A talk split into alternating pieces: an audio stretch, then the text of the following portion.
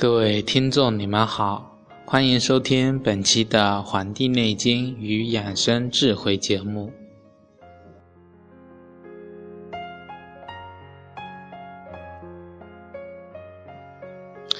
希望各位听众能够保持一种愉悦而且平静的一种心理状态来收听我们的节目。因为我们的节目是能够引发对生命的一种思考的一个节目，所以每一点都能够引发对我们生命最本质的一种理解。那么今天啊，就继续跟大家一起来了解这个五行学说最后的那么一点，那就是。五行学说是怎样跟人与万物形成一种遗传密码的关系？在上期节目的末端，我为大家介绍了汉代张仲景他的这个《伤寒论》中第一句话叫“天不五行以运万类，人禀五常以有五脏”。那么大自然的这种五种运动方式啊。才使我们的万事万物有了生长、有了收藏这些状态在里边。那么，我们应该去怎么来理解它的这种状态，才使我们有了这个五脏的系统？它应该是怎么对应的呢？那么，我们来这么理解。在大自然中啊，有木、有火、有土、有金、有水这么五行；在人体中啊，有肝、有心、有脾、有肺、有肾这么五常。在五脏呢，又配胆、小肠、胃、大肠、膀胱这么五腑。那么。五脏啊，还配了筋、脉、肉、皮毛、骨这么五体，那么它其实就是相相对应的。大自然中有五味，有五色，有五气，有五方，有五季，还有五行。那么这五行啊，就对应到了人体的情志，有五脏，有五腑，有五官，有五体，有五志。那么，比如说，在这个配属过程中啊，肾呢是配着骨的，肾和骨骼有什么关系呀？中医认为，肾是藏精的，精是生髓的，髓是养骨的。所以，先天性肾病的孩子，大多数是有骨骼先天发育不良的。啊，有一个宇航员啊，他骨折啊，啊，打了这个小甲板以后呢，那么固定了这么一个多月，到医院一透视，而且这个骨骼是原封没动，一点都没长。那么就应该要吃一些补肾的药。啊，吃了两个多星期了，发现再去医院一透视啊，它长住了。那么我们的中药用补肾的药就能够使这个骨啊骨折提前愈合，这是运用了五行的一个理论。那么有这个冠心病、心绞痛的病人啊，他们的心绞痛。干活累了不发作，只有升起以后他就发作。那么医院做心电图啊，确实有心肌供血不足。那么，但是啊，这种心肌供血不足啊，它表现出来的不应该是你这种状态，为什么呢？那么我们就要用五行的方法给大家做一个解释。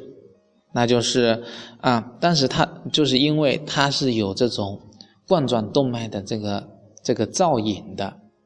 没有明显的这种冠状动脉的狭隘，所以啊，如果有一般的这个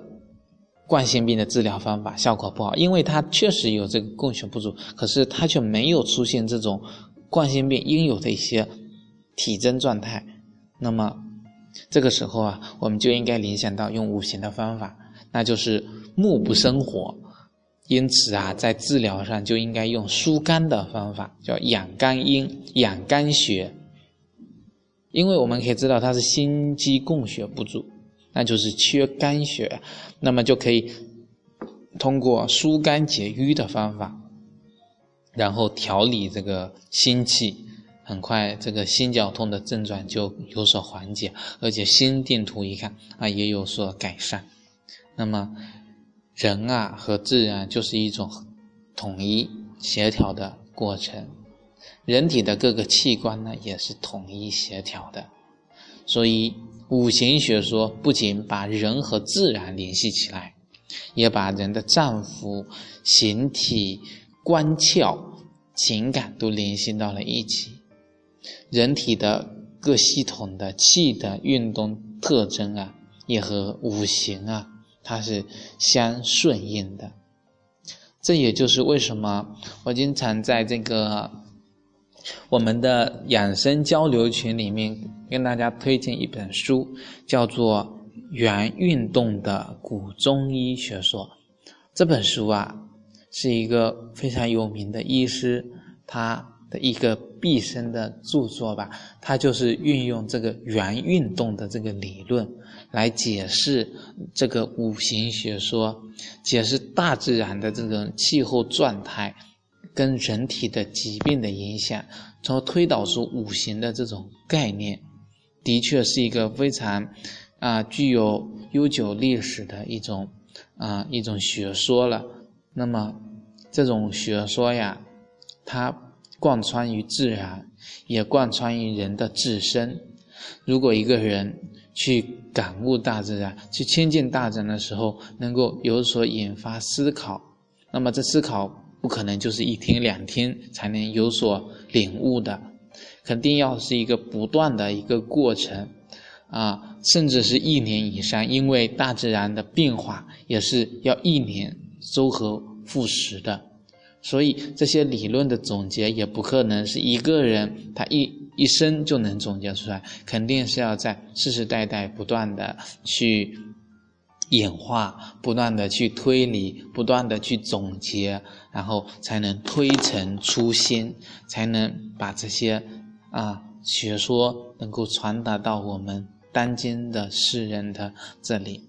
然后我们看这些学说，然后领悟了古人想告诉我们一种怎样的一种状态呢？他告诉我们，春天是生长的，那么就要拒绝有杀戮的行为；夏天是生长的，秋天是要有收藏的，冬天是啊，秋天啊是要有收敛的，冬天是要有收藏的。那么我们这么一简单的理解过来，我们就明白了。哎呀，这个秋天啊，是一个收获的季节，要足够有所保留，不能这个取得过多。这让我想起一个故事啊，就是讲这个采蜂人采蜜。为什么有些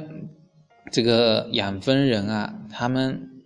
养了不到一年多，他的蜂蜜蜂啊都散的散，死的死，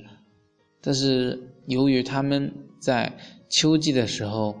都是没有给这个蜜蜂留足够的蜂蜜，那么真正懂得养蜂技术的人啊，在夏季的时候花盛开的比较丰盛，所以就可以把所有的蜂箱里面的蜜啊拿走，或者留那么一点。秋季呀。几乎所有的花都凋落了，只有这个菊花开的是最茂盛的。那么，那么有一个原则，就是这个养蜂人他都是拿走蜜蜂的十分之三，留十分之七给蜜蜂继续使用。那么这就保证了啊，给他们足够的这个食物，也足够保留了他们的过冬的这个营养。那么，这其实不仅是啊，从五行学说得出来的一种结论吧，其实就是大自然的本身的一种规律在里边。